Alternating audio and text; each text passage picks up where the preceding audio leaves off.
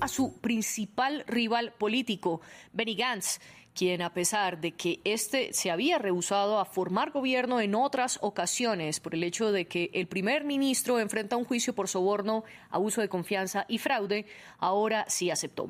Aquí les contábamos cómo es este nuevo mandato provisional. Es una alianza temporal que convierte a rivales políticos en aliados en tiempo de guerra. El miércoles, el primer ministro Benjamin Netanyahu y el líder del Partido de Unidad Nacional, Benny Gantz, anunciaron que establecerían un gobierno de emergencia en tiempos de guerra. El pueblo israelí está unido y hoy sus dirigentes también lo están. El acuerdo llega cinco días después de que el grupo Hamas lanzara operaciones mortales en zonas fuera de Gaza. La medida también se produce tras meses de amarga división dentro de la política israelí. El gabinete de guerra estará compuesto por Netanyahu, Gantz y el actual ministro de Defensa, Joab Galant. Según la declaración, el ex jefe de Estado Mayor de la Fuerza de Defensa, Gadi Eisenkot, y el actual ministro de Asuntos Estratégicos, Ron Dermer, actuarán como observadores. El líder de la oposición, Jair Lapid, no se ha unido a la alianza temporal, aunque la declaración conjunta decía que se le reservaría un asiento en el gabinete de guerra. El 7 de octubre, la PID dijo que estaba abierto a unirse a un gobierno de emergencia, pero condicionó... Gabinete de guerra, amigos, una guerra que se va a pelear contra otro ejército. Parece que no y lo vamos a estar leyendo. Bueno, dentro de todas las cosas que tenemos, amigos, bueno, la miseria humana que está causando, causando esta escalada de violencia es aborrecible. Imploro a las partes que reduzcan el sufrimiento de los civiles y en este recorrido de noticias que estuvimos haciendo hoy, amigos, para juntar bueno, el material para venir a contárselos a ustedes, se vuelve deprimente, ¿verdad? Bueno, el gobierno alemán ha elaborado una legislación para facilitar las deportaciones de solicitantes de asilos rechazados y planea discutir medidas para abordar la migración con la oposición mientras intenta desactivar un problema político importante. En salud, amigos, una cepa de gripe aviar altamente patógena ha hecho su primera aparición de la temporada a través de una nave de corral para consumo humano en Estados Unidos tras encontrarse en una granja. Así que vuelve la gripe aviar que había quedado medio olvidada. Para el final, noticias pum pum pum y muchas noticias más que importan y algunas que no tanto en este episodio 27 de la temporada 6 de la radio del fin del mundo. Todas las verdades se ponen en juego. Se caen todos los ladrillos.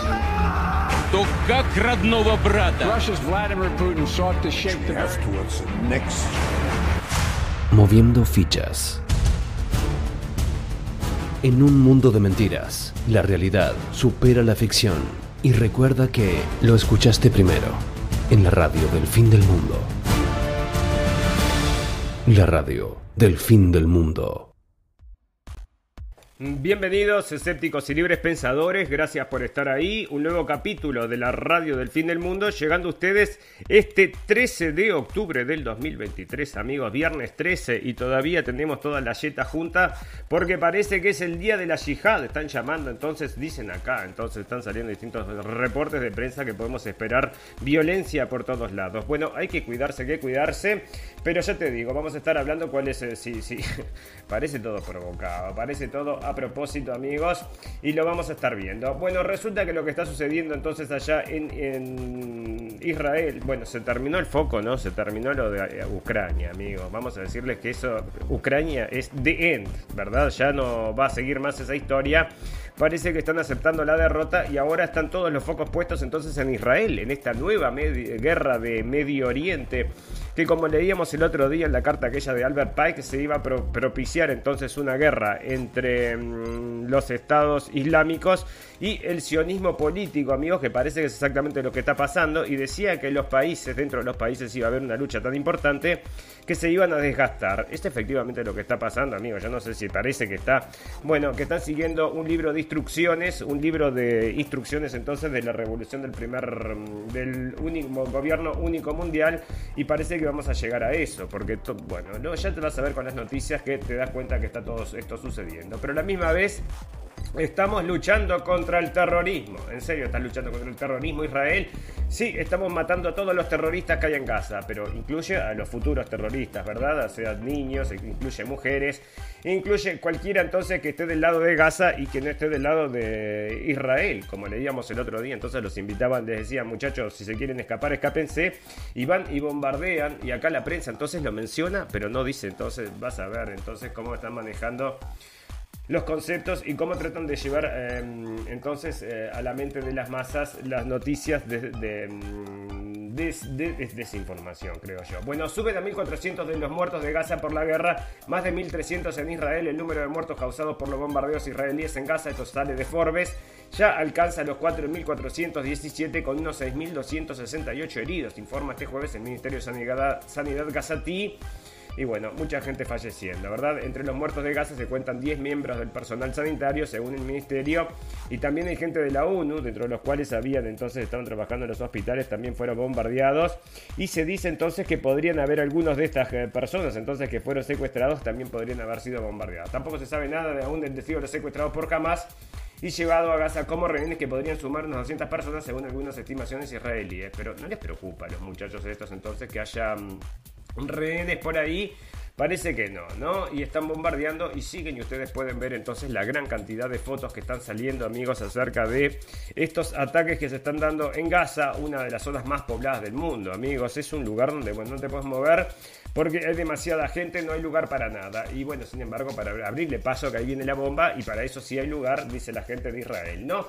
Pero también no vamos a tirar solo bombas, ¿verdad? ¿Para qué, no, ¿Para qué nos vamos a quedar solamente con eso? Sino que están informando acá de Forbes que Israel usa fósforo blanco en ataques contra Gaza y Líbano, denuncia una ONG. Human Rights Watch dice que verificó videos y entrevistó a testigos. Su, uso contra personas está prohibido desde 1997, amigos. Era lo que le estaban echando la culpa a la gente de Rusia. Y bueno, y se rompían las vestiduras y hacían todo un problema entonces porque la gente de Rusia estaba atacando con fósforo blanco. Bueno, al final no atacó nada con fósforo blanco, no lo hacía la gente de Rusia, pero parece que sí, lo está haciendo la gente de Israel. ¿Qué va a pasar? ¿Hay alguien que se va a quejar de esto? Parece que no. Otra cosa, amigos, si vemos el nivel de destrucción que hay acá en, Gaza, y lo comparamos con el nivel de destrucción que hay en entonces eh, que está dejando Rusia en Ucrania, no tienen comparación, no hay comparación entonces entre estas dos cosas. Y vemos entonces podemos deducir que el ataque ruso entonces ha sido con muchísimo menor intensidad que los ataques eh, de Israel entonces a la gente de Palestina, ¿verdad? Bueno, Human Rights Watch denunció que Israel está usando fósforo blanco, un arma prohibida internacionalmente en operaciones militares contra Gaza y el Líbano y alertó a los graves, los graves riesgos que supone para la población civil. La ONG indicó en un comunicado que verificó videos tomados el 10 de octubre en Líbano y el 11 de octubre en Gaza que mostraban múltiples explosiones en el aire y fósforo blanco disparado con artillería sobre el puerto de la ciudad de Gaza y dos locaciones rurales en la frontera entre Israel y Líbano y que además entrevistó a dos testigos. Cada vez que se usa fósforo blanco en áreas civiles concurridas supone un alto riesgo de quemaduras insoportables y sufrimiento de por vida, advirtió la directora de Human Rights Watch. Así que bueno, podemos deducir entonces que todas estas cosas que están sucediendo no son para el bien de la humanidad, sino que nosotros lo que pensamos, amigos, acá es que con cada muerto, entonces cada niño muerto, hay un padre que se va a volver potencialmente un terrorista, amigos. Y bueno, dejan sufrimiento por todos lados y quieren acabar con el terrorismo creando sufrimiento, lo, lo veo bastante difícil, ¿verdad? Pero por supuesto que si no es suficiente entonces saber acerca de mm, todos los crímenes que sucedió, sucedieron entonces con la gente de Hamas, que ahora cada vez más bueno, está... Mm, ya, bueno, ya te digo, porque parece entonces que había muchas cosas, se habían comentado muchísimas cosas que en realidad no pasaron, amigos. Y como les contábamos el otro día, entonces de los bebés decapitados. Y esto sigue dando vueltas en la red, amigos. Nosotros ya lo, o sea, lo vimos como desmentido. Y sin embargo, acá el presidente de Estados Unidos se suma al bulo de los bebés israelíes decapitados por Hamas y la Casa Blanca lo desmiente. El mismo video entonces por supuesto, no sabe ni lo que está diciendo, ¿no? Pero le dan entonces unas instrucciones. Ahí el presidente de Estados Unidos aseguró la noche del miércoles haber visto imágenes verificadas de terroristas decapitando a niños. Un portavoz de Washington ha tenido que negar que Biden u otros funcionarios hayan visto tales imágenes. El presidente de Estados Unidos ha cometido un error de gran importancia en uno de los momentos más delicados Joe Biden aseguró anoche que había visto imágenes de terroristas de Hamas decapitando niños, pero ha sido corregido públicamente por los portavoces de Washington. Hablaba de imágenes verificadas que vendrían a probar que el rumor de los 40 bebés decapitados por militares palestinos durante los ataques del pasado sábado eran cierto, a pesar de que no habían sido verificadas ni siquiera por fuentes militares israelíes. La Casa Blanca ha tenido que salir horas después a desmentir al propio presidente de Estados Unidos que de forma incomprensible ha sumado a un bulo que ha disparado la desinformación sobre los sucesos en Israel y Palestina. Y bueno, y dentro de la, no solo el señor Biden, que está repitiendo cosas entonces que no son, nos parece entonces que muchas de las cosas entonces que nos están contando puede ser que sean, pero puede ser también que no sean. Caben las dos posibilidades, ¿verdad? Y puede ser entonces que toda esta información que tenía la gente de Israel, que los iban a atacar y que dejaron entonces todas las puertas abiertas para mm, que parece, o sea, no vas a tener una persona entonces un dron dando vueltas that Parece que no. Y tampoco vas a escuchar a la gente de Egipto que te dice que te van a atacar. No, no quiero escucharlos. Y bueno, después vienen, te atacan. ¿Y qué, iba a decir la gente? La misma gente en Israel. Y lo vamos a estar leyendo, amigos. Te están diciendo que es todo culpa del gobierno. Y bueno, nosotros nos preguntamos si le echan la culpa al gobierno. Esto es por una desatención sin querer, una desatención a propósito, o vaya usted a saber, ¿no? Israel denunció oficialmente el jueves la decapitación de bebés, así como la calcinación y asesinato de niños como parte del ataque horripilante y monstruoso que fue lanzado el sábado Pasado desde Gaza el del grupo islamista, bueno, siguen con esto entonces, los bebés decapitados, los bebés quemados y todo lo demás, ¿verdad? Y mucha gente entonces, que estamos, nosotros seguimos a muchísima gente entonces en las redes sociales para informarnos acerca de lo que sucede y seguimos gente de todos los colores, no nos importa, nosotros derecha e izquierda, no hace demasiada diferencia, pero lo que estamos viendo entonces es que la gente de la derecha, toda se está posicionando entonces en, o sea, incluso repetir estas cosas que son todas falsas, de una posición bastante guerrerista en, favor de Israel. Y, bueno, uno de estos entonces era el señor mm, Shapiro, entonces, que tiene un programa de, también de radio allá en Estados Unidos, es muy, muy famoso ese hombre. Lleva, bueno, tiene mucha repercusión lo que el hombre dice y estaba compartiendo unas imágenes que luego se verificaron, amigos, estas imágenes de unos bebés quemados y se verificaron que habían sido hechas por eh, inteligencia artificial. Ustedes saben que ahora se puede crear imágenes con inteligencia artificial y había habido una verificación y eso también está dando vuelta en la red, amigos. Así que bueno, ya no sabemos, vamos a ver lo que es verdad y lo que es mentira, porque todo puede ser falseado, incluso las voces, incluso todo, ¿no? O sea, en esta época entonces de la inteligencia artificial y de los deepfake, entonces tenemos que cuidarnos acerca de lo que estamos viendo y tenemos que meterle el ojo porque si no nos acusan de desinformadores. Sin embargo, esto acá viene de Forbes y están hablando entonces acerca de la decapitación que no existió. Y yo les pregunto por qué. ¿Por qué tenemos que hacer entonces eh, la desinformación? Abre un nuevo frente en el conflicto palestino-israelí, decapitaciones, jaulas, memorandos. Y acá hay una entonces una recopilación que hace este muchacho. La información sobre las decapitaciones difundida este martes en iCanal 24 eh, israelí, propiedad del magnate Patrick Dry, ha generado un debate acalorado sobre la desinformación. Estos son los hechos. La periodista de I-24, Nicole Sedek, relata el martes ante la cámara del kibbutz de Kafar Asa, masacrado por la milicia palestina, que unos soldados le han contado que hay niños con la cabeza cortada. En su perfil de X añade que son unos 40 niños asesinados. Según sus fuentes, uno de los soldados con los que habla y eh, informa de la barbarie es el señor David Ben Zion, subcomandante de la unidad militar israelí y líder colono con un claro perfil político. En solo 24 horas, la, crónica grabada de Según ha recogido el experto en desinformación de Oriente Próximo Mark Owen, John recibió 44 millones de impresiones, 300 mil me gusta y 100 mil reposts. El eco fue imparable, imparable, que llegó hasta allá, hasta la presidencia de Estados Unidos. Y el presidente entonces con la cabeza muy fresca que tiene, dijo, esto yo lo vi o me lo contaron o me lo imaginé, no estoy seguro, pero igual yo se lo digo porque vos sabés cómo es, ¿no? Lucio Malán, senador italiano del partido extrema derecha, Hermanos de Italia tuitaba, tuiteaba un video que aparecían cinco niños enjaulados. Malán decía en su mensaje que había sido secuestrados por la milicia palestina. Sin embargo, no es así. Que, y también entonces otro bolazo entonces con los niños en jaula. Y yo también eso me llegó a través de entonces de Twitter. Estaba dando, recorriendo y decía los niños enjaulados que tienen secuestrados la gente de Gaza. Y mira cómo los tienen. Resulta que son israelíes, amigos. Que son, perdón, que eran niños palestinos entonces que lo tenía la gente de Israel entonces en jaulas. Una cosa que Bueno, decime vos, ¿no? La, de, la riada de bulos es tan grande que la Unión Europea, una de las instituciones más activas en la lucha contra la desinformación, instó este miércoles a través del comisario del Mercado de Interior y Servicios, Thierry Breton, a las redes X y Facebook a frenar este tipo de mensajes en cumplimiento con la ley de servicios digitales aprobada en Bruselas el año pasado. Bueno, no sé si es lo que quieren frenar entonces es la desinformación o la información que contrasta o que rebate esta desinformación, porque obviamente, amigos, este es un discurso que les sirve. Estamos luchando ahora el mal contra el bien. Nosotros somos los buenos y vamos a luchar contra estos bárbaros que van y cortan cabezas. Imagínate si ese discurso se hubiera plantado en la mente de la gente, entonces todas estas muertes que están ocurriendo entonces en Gaza estarían justificadas. Porque por supuesto son todos animales, ¿cómo van a permitir que haga hacer una cosa así? Y es lo que, lo que pretendía que sucediera, pero bueno, por supuesto, ahora con toda esta información de que hay muchísimas fake news dando vueltas, la gente se pregunta qué es verdad y qué es mentira, cuánto se exagera, cuánto no se exagera y no es la primera vez que se hace, amigos, ni va a ser la última, ¿verdad? Amnistía, amnistía, amnistía advirtió que los ataques en Israel en Gaza pueden configurar crímenes de guerra, amigos. Y bueno, tenemos entonces crímenes de guerra por todos lados. Crímenes de guerra también que había hecho la gente de Hamas. Y parece, amigos, ahora vamos a estar leyendo porque estuve haciendo un recorrido importante acerca de toda esta información que está llegando.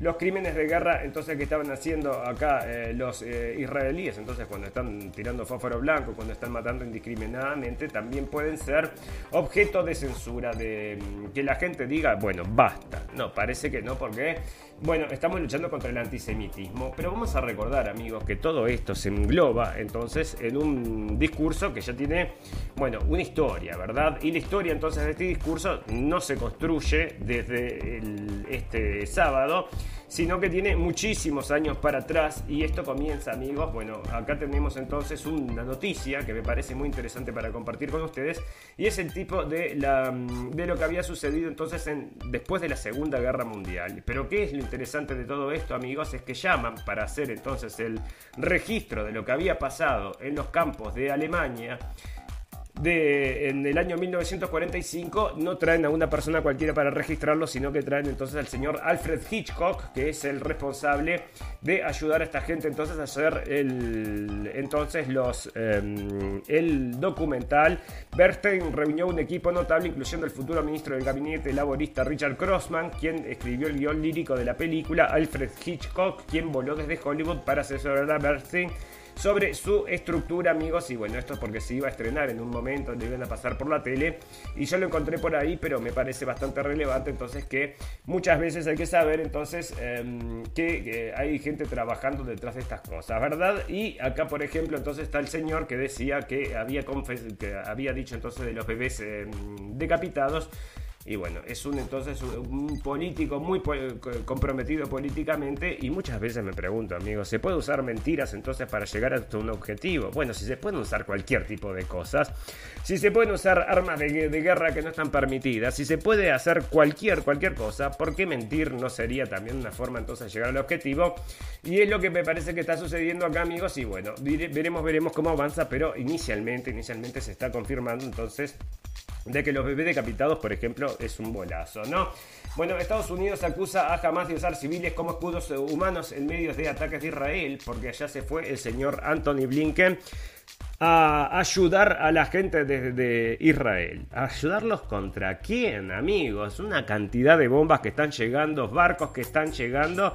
También están llegando los barcos de Inglaterra allá, entonces a Israel. ¿Por qué? Para luchar contra la gente de Gaza, que tiene, si tienen, tienen rifles, pero estos tienen bombas y tienen de todo un poco. No, bueno, vamos a decir entonces que se van a enfrentar en una guerra abierta. Bueno, hay muchísimos menos luchadores, entonces que hay civiles, tendríamos que separar, pero parece que es todo lo mismo.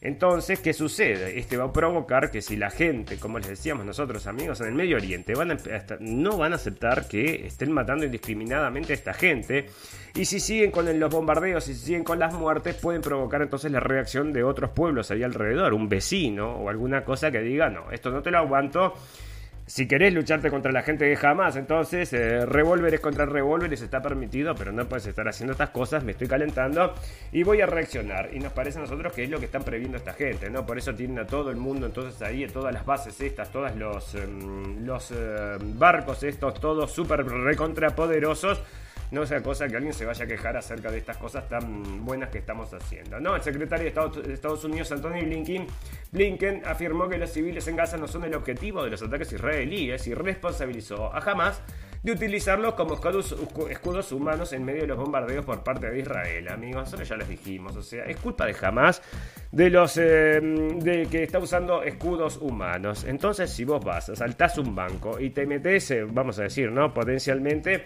te empieza a seguir la policía y te metes entonces en un edificio y vuelan el edificio y matan a todos los vecinos porque había un tipo entonces que lo estaban buscando por robar un banco y parece que esta es la solución que nos están dando. Y es todo civilizado, es todo entonces el mundo nuevo este que estamos viviendo, amigos. Algo que no es nuevo, algo que siempre se ha hecho poniendo intencionalmente a civiles en peligro para protegerse. Es lo que se dice, entonces declaró en una rueda de prensa Tel Aviv. O sea, bueno, y están siendo efectivos. O sea, porque ustedes están matando a civiles lo está saltando acá este señor, este, el señor de Estados Unidos, ¿no? Esta nueva guerra ha causado más de 1.300 muertos en Israel y 3.200 heridos con, eh, por el ataque a gran escala de Hamas mientras que los bombardeos de represalia de la aviación israelí se ha cobrado al menos 1.400 vidas y dejado más de 6.000 heridos en Gaza. Ambos, em, ambos explotaron la probabilidad de abrir corredores seguros para los gazatíes que lo deseen puedan salir de la franja, como les comentamos el otro día, les habían ofrecido esa oportunidad y cuando estaban ahí los bombardearon. Un tema que Blinken dijo que abordará en los próximos días con otras autoridades de la región. En los próximos días, amigo, apurate, en las próximas horas tendría que ser porque si no lo sacan rápido los van a dejar, entonces, bueno, van a dejar de existir, ¿verdad? El secretario de Estado detalló que los israelíes le han mostrado duras imágenes del ataque de Hamas el pasado sábado en el sur de Israel, que muestran un bebé tiroteado, soldados decapitados y jóvenes quemados vivos mientras escapaban, entre otros horrores. Jóvenes quemados vivos mientras escapaban. Mira vos, entonces, ¿con qué los agarran a estos? Entonces, mientras siguen corriendo, les tiran, bueno. El alto diplomático concluyó que la única explicación a una matanza como esa es la pura maldad de este grupo islamista palestino.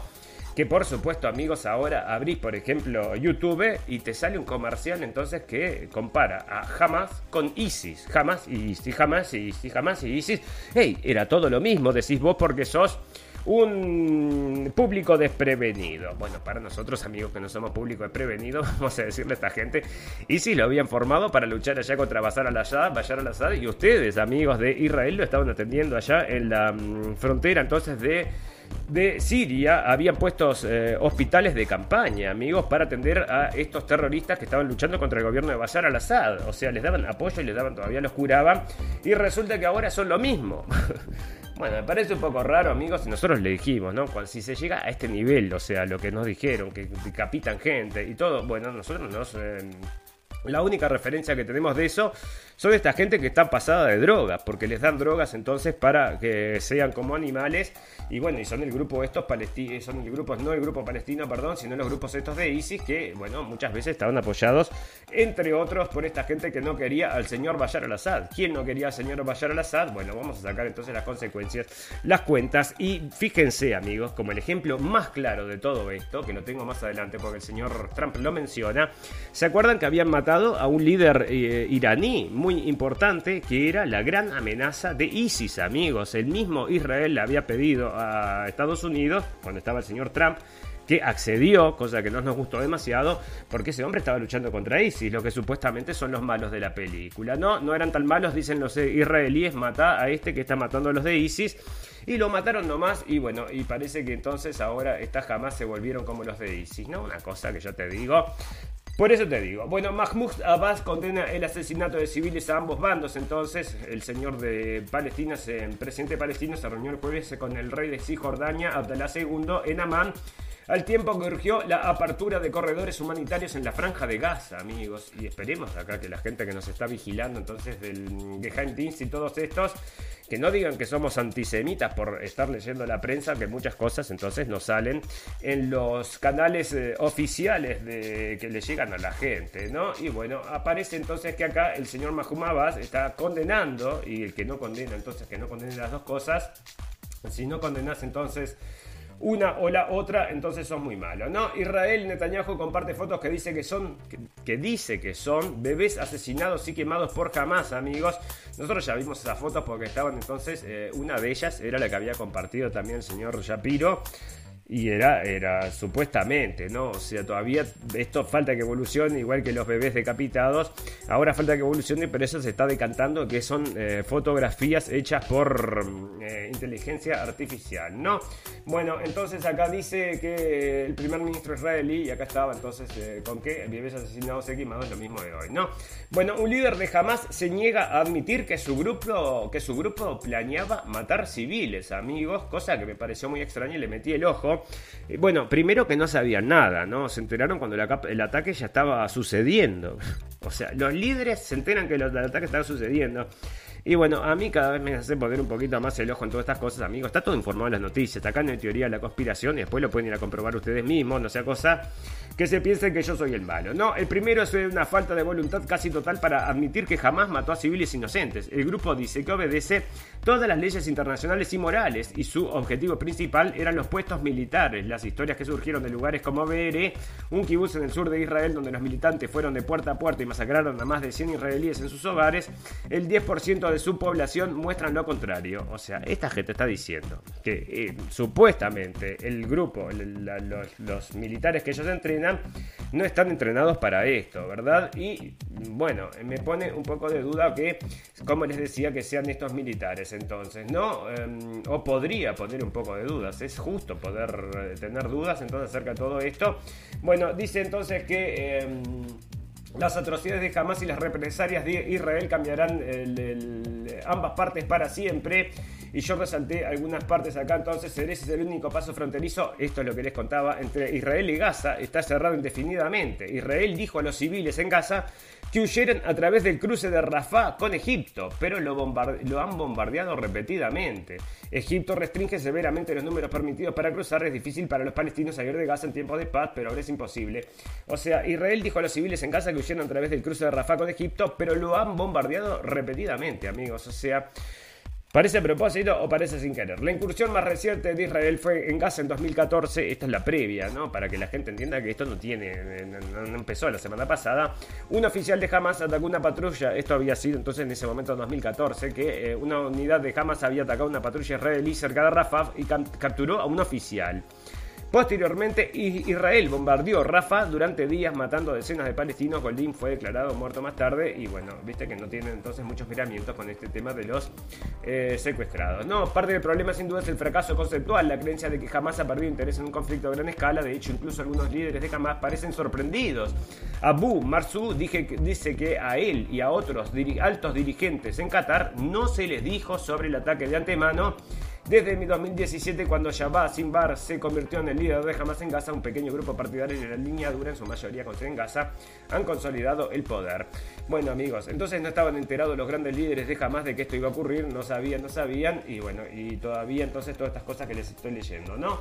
Bueno, la mayoría de los israelíes, ¿a quién le echan la culpa? Ah, por supuesto que a Hamas, pero también a su gobierno. Esto sale de antiwar.com, amigos, y una nueva encuesta encontró que una gran mayoría de los israelíes Dicen que el ataque de Hamas contra el sur de Israel fue causado por un fracaso en el gobierno del primer ministro Benjamin Netanyahu y una mayoría menor quiere que Netanyahu renuncie una vez que el conflicto haya terminado. Una encuesta publicada por el Dialogue Center, el 86% de la gente preguntó, incluyendo el 79% de los partidarios de la coalición gobernante de Netanyahu, dijo que los ataques sorpresa de Gaza fue un fracaso de la dirección del país y el sondeo también encontró que el 56% de los encuestados quiere que Netanyahu dimita al final del conflicto. Y el 52 también quiere ver la renuncia del ministro de Defensa, Joab Galant, que es el señor este que había dicho que le vamos a cortar todo, ¿no? Le vamos a cortar el agua, le vamos a cortar la electricidad, le vamos a cortar los medicamentos, le vamos a cortar todo. Y bueno, entonces que explote todo junto, ¿no? Bueno, y ahí está entonces esta gente que ya te digo que como les contaba el otro día, amigos, o sea, esto le dio un tiempo más de respiro al señor Netanyahu que estaba muy apretado, ¿verdad? Netanyahu también ha sido objeto de críticas por su estrategia de apoyar a, Hamas para dividir a Gaza de los líderes palestinos en Cisjordania. Una cosa muy importante, amigos. ¿Quién creó Hamas? Porque parece entonces que había un movimiento entonces que era pacífico de palestinos, que no eran terroristas. Y sin embargo parece que a cierta gente entonces le, interesaba apoyar a un grupo un poco más eh, guerrerista, porque por supuesto, si no, no son violentos, ¿cómo vamos a luchar contra ellos? Y bueno, y ahora vamos a estar diciendo entonces quién fue que fundó Hamas para la gente entonces que no tiene idea.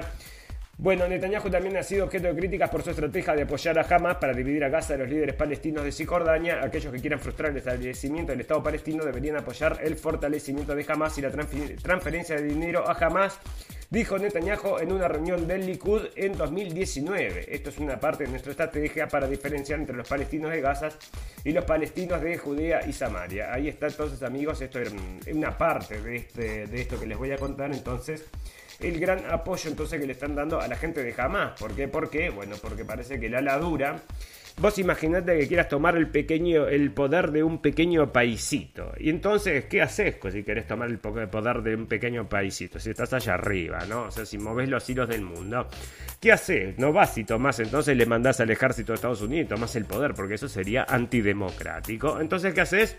Directamente formás entonces algunos terroristas, alguna gente entonces, pueden ser terroristas o pueden ser gente que tiene ideología, entonces que vos los, em, los empujás a que sea una ideología violenta, es la única forma de provocar algún cambio. Entonces los entrenás y estos hacen entonces acciones violentas y después, por supuesto, tenemos la, respuesta y la solución preparada Puede ser entonces largar a los militares y los militares luego van a, bueno, por supuesto, tenés que tener allá arriba a los mandos altos entonces bajo la, bueno, pero si son todos de un club, por ejemplo, de la masonería, por decirte algo, bueno, sería un juego redondo, ¿verdad? Si tenemos entonces algún jefe allá que sea masón y después él también aquel es masón y no sé qué masón, bueno, podemos hacer un club y tomar el poder de un país y todo en secreto, en secreto, nos parece que es lo que ha pasado en muchos lugares, amigos, hay que revisar la historia para saber lo que está pasando, no solo hoy en el mundo, sino lo que ha pasado en tantos lugares, en tantos tiempos y en tantas épocas de la historia. Amigos, esto es un recorrido que estoy haciendo acá entonces de todas las fotos,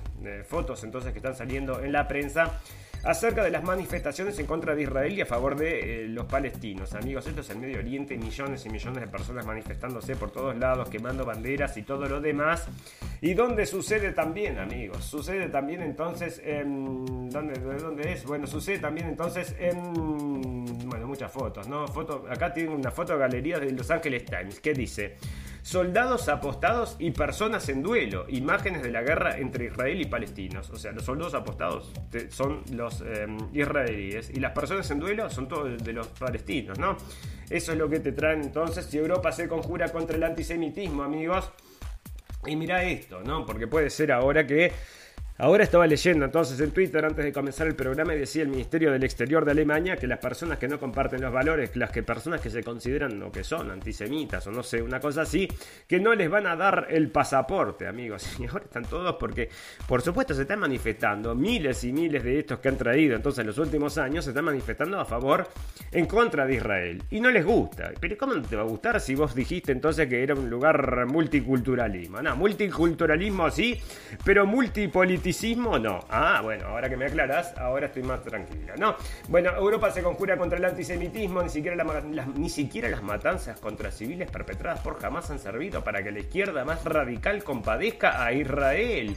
Ni siquiera las matanzas contra civiles perpetradas por jamás, bueno, no consiguen compadecerse. Al contrario, las manifestaciones convocadas en las grandes ciudades europeas a favor de la causa palestina no han logrado esconder el antisemitismo que late en el cuerpo de una radicalidad que no ha dudado en legitimar el terrorismo en su variable más salvaje y deshumanizada.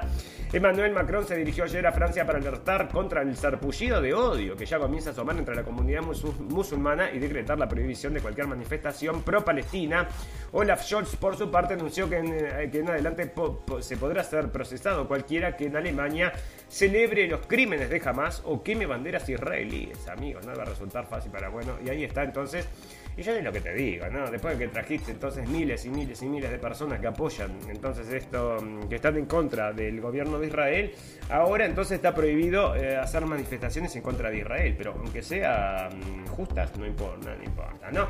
Bueno, pero jamás, amigos, y esto es lo que les quería contar, entonces jamás fue creado por servicios de inteligencia israelíes y estadounidenses para contrarrestar a Yasser Arafat, explica Ron Paul. Esto, amigos, sale de Your Destination Now Y resulta que este video lo tenemos nosotros en Blendenblick, que es una página entonces donde colgamos todas las cosas interesantes que encontramos que están, bueno, las traducimos y las colgamos. Y las cosas muy importantes. Y una de estas cosas muy importantes es saber entonces que esta gente había sido apoyada por justamente el gobierno de Israel y por el gobierno de Estados Unidos, amigos. ¿Por qué tiene interés de apoyar a esta gente? Porque entonces Estados Unidos e Israel crearon antes eh, de que jamás fuera lo que es hoy, era un grupo marginal de musulmanes palestinos sin poder real. Hoy jamás gobierna a Gaza con puño de, hierro y todo, y todo por Estados Unidos e Israel, según el ex congresista y candidato presidencial Ron Paul. Ex funcionarios israelíes como brigadier general Shivak Segeh, que sirvió en el ejército israelí en la década de 1980, admite plenamente esto. Segeh le dijo un reportero del New York Times que ayudó a financiar el movimiento islamista palestino como un contrapeso a los laicos e isinistas de la Organización de Liberación Palestina y al partido Fatah, que fue liderado por Yasser Arafat. El propio Arafat se refirió a como una criatura de Israel y Segev está de acuerdo, haciendo, habiendo tomado mm, dinero del gobierno israelí para crear este grupo terrorista en primer lugar. El gobierno israelí me dio un presupuesto, confesó Segev sobre lo ocurrido y el gobierno militar me da las mezquitas y bueno, y ahí está. Entonces, amigos, Vos precisás apoyo para crear un grupo terrorista. Tenemos entonces una oficina ya cerca en el Pentágono. Grupo terrorista 24 horas, ¿no? Y bueno, vos llamás ahí y decís, mira, tengo un problema y acá tengo que sacar, mm, tengo que mm, echarle la culpa a toda esta población de que son terroristas. Entonces, bueno, te creamos algo para que le echen la culpa a todos los terroristas. Y después, ¿qué haces? Eh, ¿No? Después, bueno, después, que, si está vacía la tierra, después te quedó limpito. ¿Y qué vamos a hacer? No, para algo le vamos a usar. Bueno, la Fuerza de Defensa de Israel destruyeron 750 objetivos militares de Hamas y abatieron a tres jefes terroristas. 750 objetivos para abatir a tres terroristas. El ejército israelí precisó que sus ataques apuntaron a túneles subterráneos, complejos y domicilios de altos funcionarios del grupo armado que servían como cuartel general. O sea que les dan la dirección entonces a estos de Hamas. Y bueno, y la gente de Hamas se ve que no... No sé, ¿no? Porque dónde llegan los cheques los van a seguir aceptando, parece que sí, ¿no? Bueno, Francia registró cientos de actos antisemitas tras los ataques terroristas de Hamas contra Israel, amigos.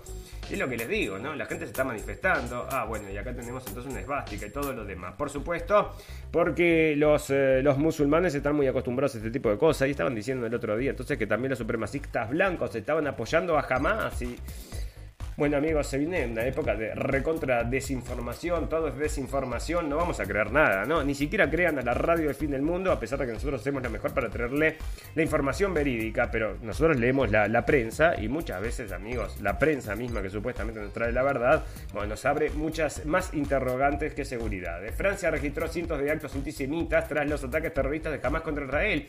La mayoría son pintadas, pero también hubo insultas o insultos a personas que han sido arrestadas con armas blancas en el las entradas de sinagogas o escuelas judías. Bueno, ¿ves? Eh, ahí lo que te digo entonces de formación, desinformación o noticias o qué es esto, pero uno nunca sabe, ¿no? El régimen de Irán amenazó a Israel con una respuesta de sus, de sus aliados si no cesa su ofensiva en Gaza. Cualquier escenario de decisión de otro, bueno, para que lo habíamos, eh, ¿dónde estaba?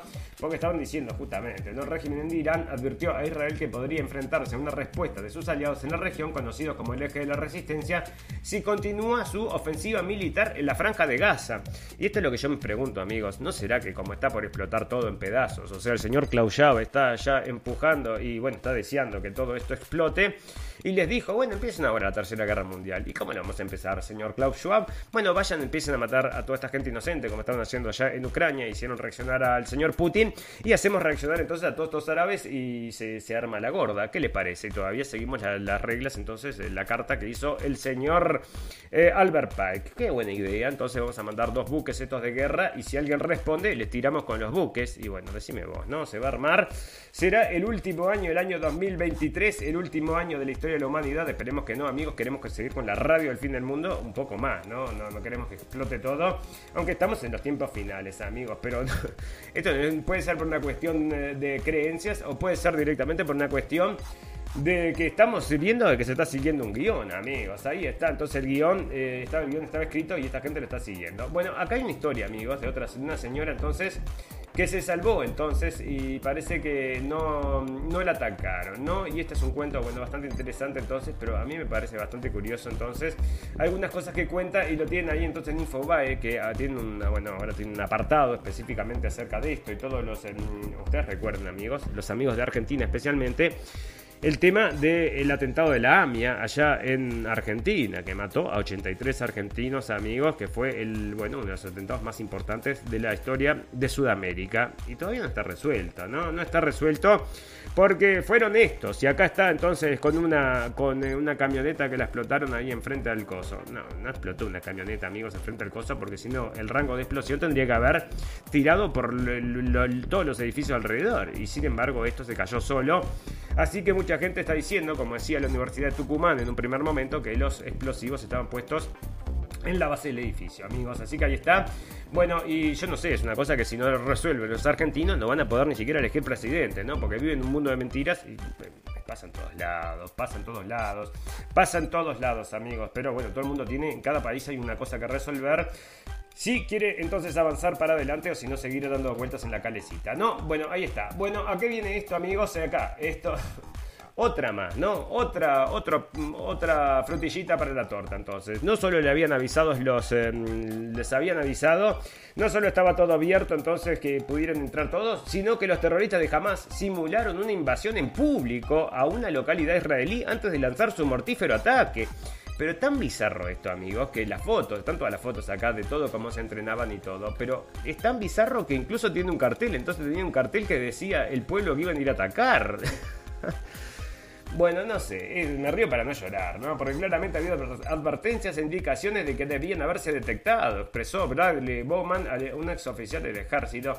O sea que sí, vieron entonces toda la gente entrenando, vieron, bueno, de todo un poco, ¿no? Y eh, parece que igual no se dieron cuenta que los iban a atacar, bueno, porque estamos dormidos. Nosotros no estábamos pensando en el terrorismo todo el día, ¿verdad? Ah, no, no estás pensando en el terrorismo todo el día. Bueno, en realidad sí estoy pensando en el terrorismo todo el día, en cómo, en cómo me va a afectar. Dice, bueno, Gaza es pequeña, eh, Israel la vigila de cerca, pero rescatar rehenes allí sería una tarea abrumadora. Amigos, si tienen parientes, amigos o lo que sea ahí adentro, olvídenlo, ¿no? Acá lo están diciendo en la prensa y lo están diciendo varios, entonces, en varios medios que, bueno, los israelíes, em, la gente entonces que está secuestrada fue, ¿no?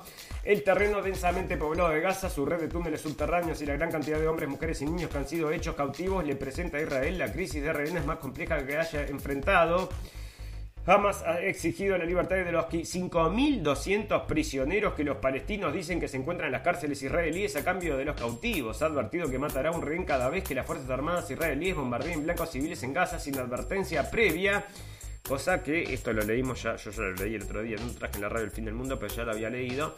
Y hasta ahora no ha habido, por lo menos en la prensa, no se ha indicado nada de esto, no han matado ninguna persona de, este, de esta gente que tienen entonces secuestradas ahí, ¿no? Bueno, ahí está. El giro de Trump contra Israel, amigos. Otra de las cosas. Acá está lo que les contaba entonces el señor Kulimani, acá Qasim Soleimani. Trump practicó, eh, criticó al primer ministro de, Israel, Benjamín Netanyahu, alabó a los militares de Hezbollah como muy listos, porque por supuesto, estos son de CNN, están van a hablar muy mal del señor eh, Donald Trump. Y buscó rédito político de los atentados en que murieron 1.200 personas, afirmando que si las últimas elecciones no hubieran estado amañadas, él sería el presidente estadounidense y nunca habrían ocurrido, amigos. Y bueno, pero yo lo que creo es que este hombre no solamente se le dedicó palabras a esto, sino que también le dedica dos por tres palabras a lo que está ocurriendo con Ucrania.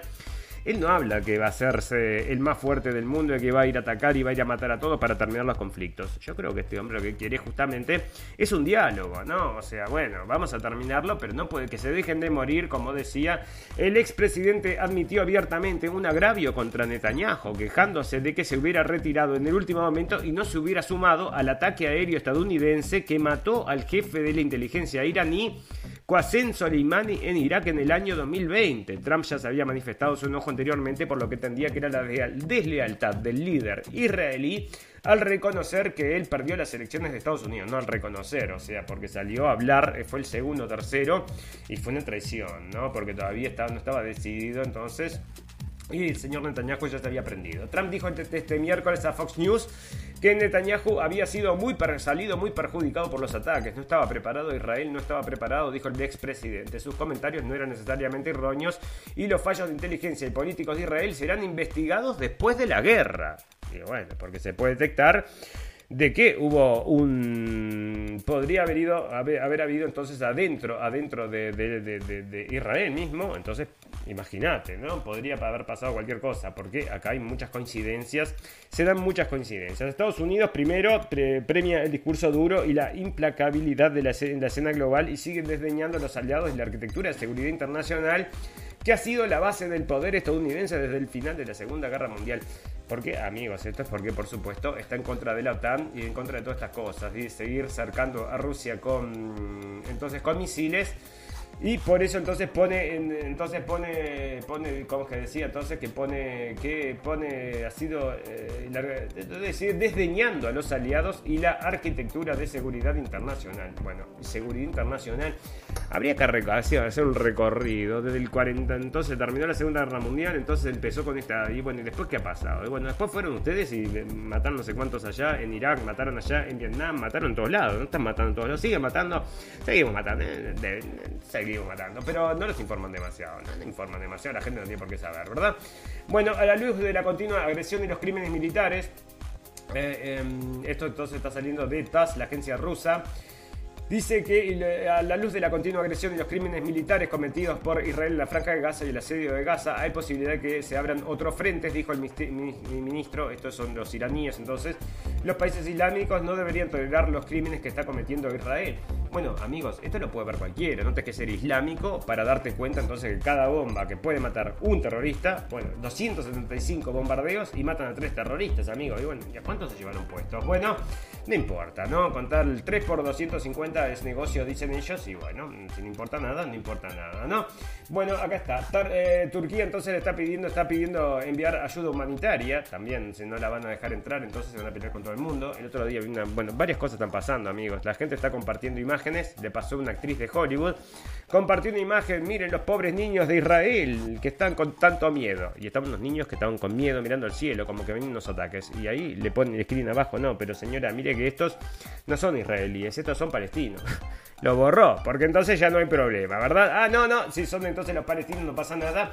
Y lo que todo el mundo está parando esta postura, ¿verdad? O sea, bueno, porque los terroristas, los terroristas que cortaron las cabezas y siguen repitiendo eso y van a seguir repitiendo eso, amigos. O sea, sáquenselo de la cabeza, que eso no, no ocurrió, ¿no? Bueno, parece entonces que acá, eh, ¿por qué lo tradujo? Parece entonces eh, ¿Por qué no lo tradujo? Para que lo traduzco, ahí está trabajando. Bueno, resulta amigos que otra cosa es que las, las morgues de Gaza están por supuesto, están llenos de gente y está, bueno, acá tenía un informe entonces que iban a hacer un reportaje y el reportero eh, está llegando a hacer el informe y encuentra entonces un amigo y se pone a llorar, ¿verdad? Termina llorando entonces porque es tan triste que son las imágenes. Y acá entonces están bombardeando, bombardeando y son estas las noticias, ¿no? Bueno, acá están llamando, le están diciendo a los civiles que se vayan, un millón y medio de civiles que se vayan en 24 horas, que dicen que es imposible, está diciendo Human Rights Watch, pero igual se los piden, ¿no? Amablemente. Vayan todos para este lado, un poquito más para allá, no, no, un poquito más para allá. Perfecto, acá estamos bien, sí, están perfectos. Y así parece que andan, ¿no? Bueno, Francia entonces usa gas entonces para sacar a los eh, manifestantes, amigos, porque por supuesto, en todos lados entonces, y ahora se están quejando ¿Y qué, te vas a quejar si vos mismo te lo provocaste? ¿No? Vos mismo estabas de acuerdo entonces con todo el multiculturalismo. Ah, ya lo dijimos, no podía haber. Multiculturalismo sí, multipoliticismo no. Bueno, entonces acá están mandando la última noticia que tengo acerca de esto. Después vamos a hablar de otra cosa, amigos.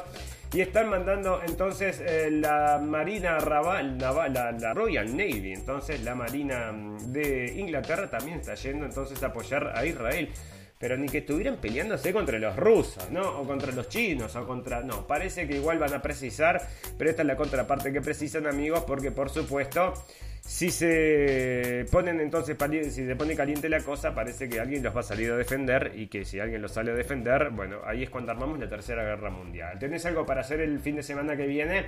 No tengo nada para hacer. ¿Por qué no lo armamos el fin de semana que viene? No, me parece que no. Viste que están las eliminatorias. Mejor vamos a ver los partidos y nos dejamos, nos quedamos tranquilos. Bueno, bastantes cosas, amigos, que todo está girando alrededor de esto, ¿no? No hay diario siempre lo mismo con esto, porque no es lo mismo con el conflicto de Karabaj, eh, como era Armenia y allá. Armenia y Azerbaiyán, no había problema, poco te enterás. Bueno, mucho se le dio también a la gente de Ucrania, por supuesto, porque teníamos que apoyar esa guerra, pero la guerra que no nos interesa que la gente se entere demasiado, esas no las informamos mucho, ¿verdad? Pero estas dos, por supuesto, que están todos los días entonces en la prensa. Y es lo que va a provocar entonces toda esta crisis social que están provocando. Bueno, Israel y Ucrania están unidos, amigos, y tenemos que apoyar a los dos. Están diciendo que sale de Bloomberg, amigos. Porque, bueno, se, está se desinfló, ¿no? Y estaba el señor entonces Zelensky, como les conté el otro día, estaba por supuesto llamando a la atención del mundo. No me olviden, decía, no me olviden, miren que nosotros también precisamos algunos billones de dólares, ¿no? Ahora todo eso va para Israel y bueno, parece que está bien, dijo, no pasa nada, que vaya entonces, porque nosotros somos todos amigos, estamos todos dentro del mismo club, así que está todo bien. Bueno, parece que entonces está diciendo la gente de Rusia, y la gente de Rusia parece que es la que tiene un poco de más mesura en todas estas cosas, amigos, y está diciendo entonces que el mundo tendrá que arreglar el lío creado por Estados Unidos en torno al conflicto en Medio Oriente. Las tensiones en Oriente Medio se han recrudecido de nuevo Después de que militantes jamás, entonces, pero bueno, la cuestión acá, amigos, es que si esto se hubiera solucionado hace años, con la mm, imposición entonces de las reglas de las naciones, bueno, no tendríamos todo este problema, pero parece entonces que sí lo estamos teniendo, ¿no? Porque a nadie le interesa solucionarlo. Y bueno, y parece que están volviendo viejas tradiciones, amigos, respeto a muchas cosas. Y acá, mirá si serán entonces viejas tradiciones los templarios demandan al Papa y le exigen la rehabilitación de la orden suspendida del año 1312. Reclaman que todos los templarios medievales asesinados sean considerados mártires y que se les autorice a formar un ejército. Decían que van a volver los templarios, entonces, ¿qué va? No sé, ¿no? La Asociación Orden Soberana del Templo de Cristo, autoproclamados como los templarios actuales, ha interpuesto una demanda de conciliación contra el Papa Francisco, en la que él exige la rehabilitación de la orden suspendida en el año 1312. los demandantes exponen en el escrito que han tenido acceso a Europa Press que la orden fue suspendida de manera ilegítima en 1312 en el Concilio de Vienne no en virtud de una sentencia judicial, sino en virtud de una ordenanza apostólica por el Papa Clemente V y aseguran que esto fue un tremendo error presionado por el príncipe del rey Felipe el Bello.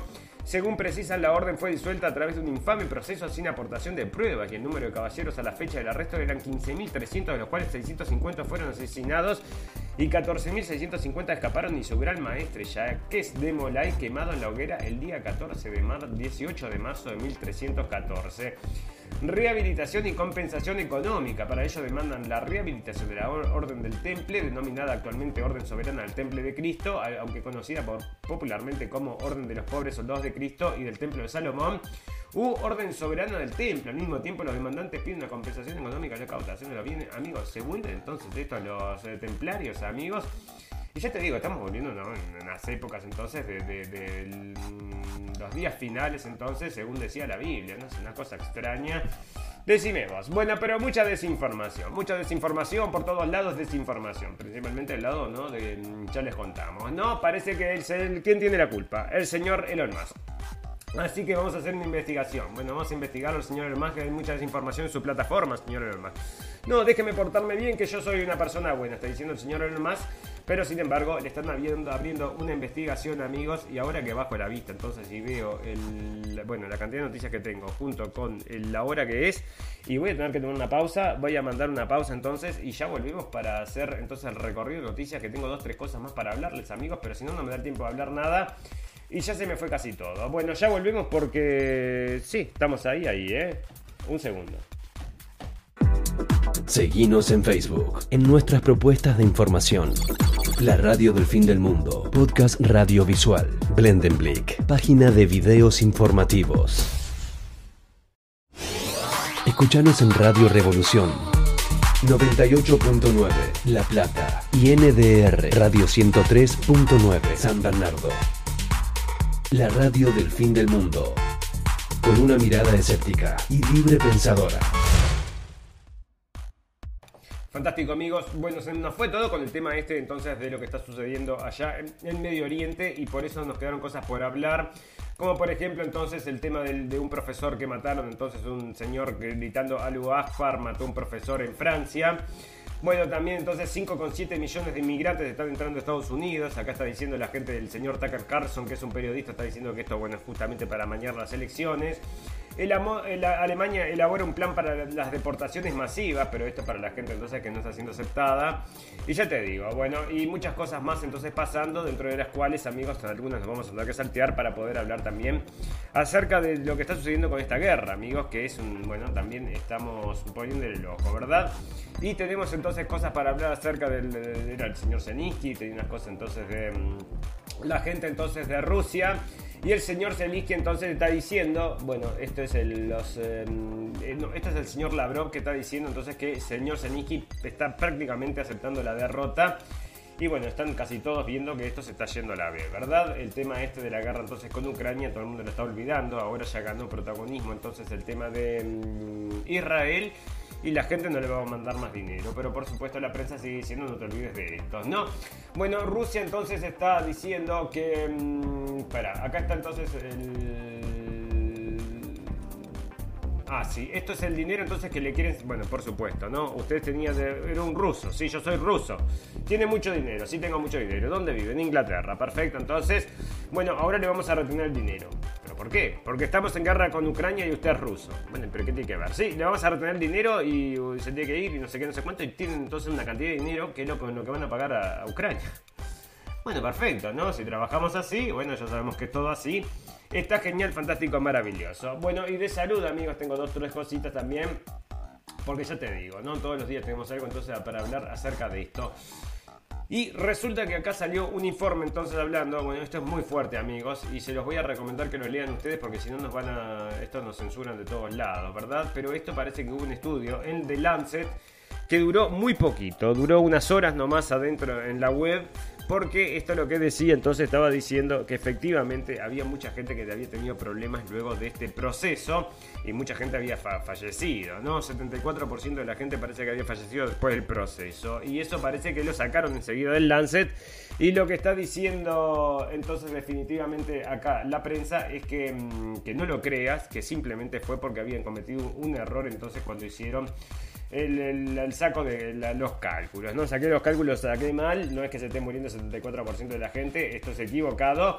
Bueno, eh, lo sacaron enseguida y estaba todo ahí para ser visto. Fantástico, maravilloso, amigos, nos tenemos que retirar, si llegamos al final, minuto 55, y después tenemos entonces que retirarnos. ¿Y con qué nos retiramos? Con las noticias del final, noticias pum pum pum, noticias que decís, cerrá y vamos, no quiero escuchar más noticias, amigos. Y bueno, vamos a cerrar con una noticia que no queremos entonces herir no queremos herir a nadie, ¿no? Nosotros no es, nuestra intención. Pero sin embargo, las noticias acá te comprueban una realidad. Imagínate lo que está sucediendo acá en España cuando van a jugar entonces el grupo de mm, el grupo de cadete A masculino, que son menores, ¿no? Contra el grupo A de mujeres, amigos. Muchos clubes aprovechan la pretemporada para hacer partidillos entre sus equipos de diferentes categorías con el objetivo de ensayar estrategias y medir con fuego real la capacidad de muchos jugadores. Así es habitual que en los campos de entrenamiento se vean partidillos entre el primer equipo y algún filial, algunos incluso de con chavales de categoría cadete, infantil o juvenil, que es lo que sucedió acá. Esto es lo que pasó en Lesama, pero con una particularidad. Se enfrentó el primer equipo del Athletic femenino contra el cadete A masculino. ¿Y cuál fue el resultado? El resultado no pudo ser más escandaloso a favor de ellos, un contundente 0-6. El resultado ha suscitado un gran debate entre los que afirman que es un ejemplo más del diferente nivel que hay entre el fútbol femenino y el masculino, y a los que le quitan trascendencia al tratarse de un encuentro de entrenamiento donde los futbolistas ni siquiera salieron, dieron muestras de ser competitivas. La misma historia había pasado en Estados Unidos, amigos, un grupo entonces le había jugado a las, em, a las mujeres estas de em, del grupo de Estados Unidos y le habían ganado también como 15 a 0 y habían sido también unos jovencillos. Así que de vuelta unos jovencillos le están ganando el grupo acá a las señoritas estas no hay que darle mucha bola, dicen entonces. Pero bueno, está sucediendo y el escandaloso 0-6 del cadete A masculino, el primer equipo del Athletic Foam femenino, revoluciona las redes. Y sabes qué le, voy a decir a las amigas entonces que están escuchando estas noticias allá desde España. Esto probablemente debe ser el machismo, ¿no? Hay que ir y denunciarlos como hicieron entonces con el piquito, que estuvieron hablando como cinco meses con, del piquito. Bueno, ahora vayan entonces a denunciar que probablemente entonces esto es un, también una agresión machista contra el grupo femenino, un 6 a 0, un 6 a 2, un un 0 a 2, un 0 a 3, bueno, hasta ahí llegamos, pero 0 a 6, eso es machismo y no les gusta, entonces que está bien que lo vayan a denunciar. Fantástico, allá aparte en, allá en España, están prontos para recibir estas denuncias, así que muy ansiosos de que vayan a hacerlas. Fantástico, maravilloso. Amigos, si llegaron hasta acá, les vamos a, a pedir, por favor, que nos recomienden, que nos, em, bueno, que nos em, manden entonces, si nos están escuchando por los podcasts o por las radios o por donde sea que nos escuchen, que, bueno, nos recomienden entonces a los amigos y a los enemigos, que es la mejor forma de hacerse amigos y hacerse enemigos. Fantástico, maravilloso. Amigos, ustedes saben que todas las cosas tienen un final, pero todas, eh, todas las cosas buenas tienen un final, pero todas las cosas malas también. Solo me resta desearles salud, felicidad y libertad. Y recordarles que lo escucharon primero en la radio del fin del mundo. Gracias por la atención amigos, nos vemos buen fin de semana, que pase muy bien, cuidado este viernes 13. Cuídense mucho, chau, chau, chau, chau. Gracias por escuchar la radio del fin del mundo. Esperamos haberles informado. No olviden suscribirse y seguirnos en nuestras redes sociales para estar al tanto de las últimas noticias. Hasta la próxima.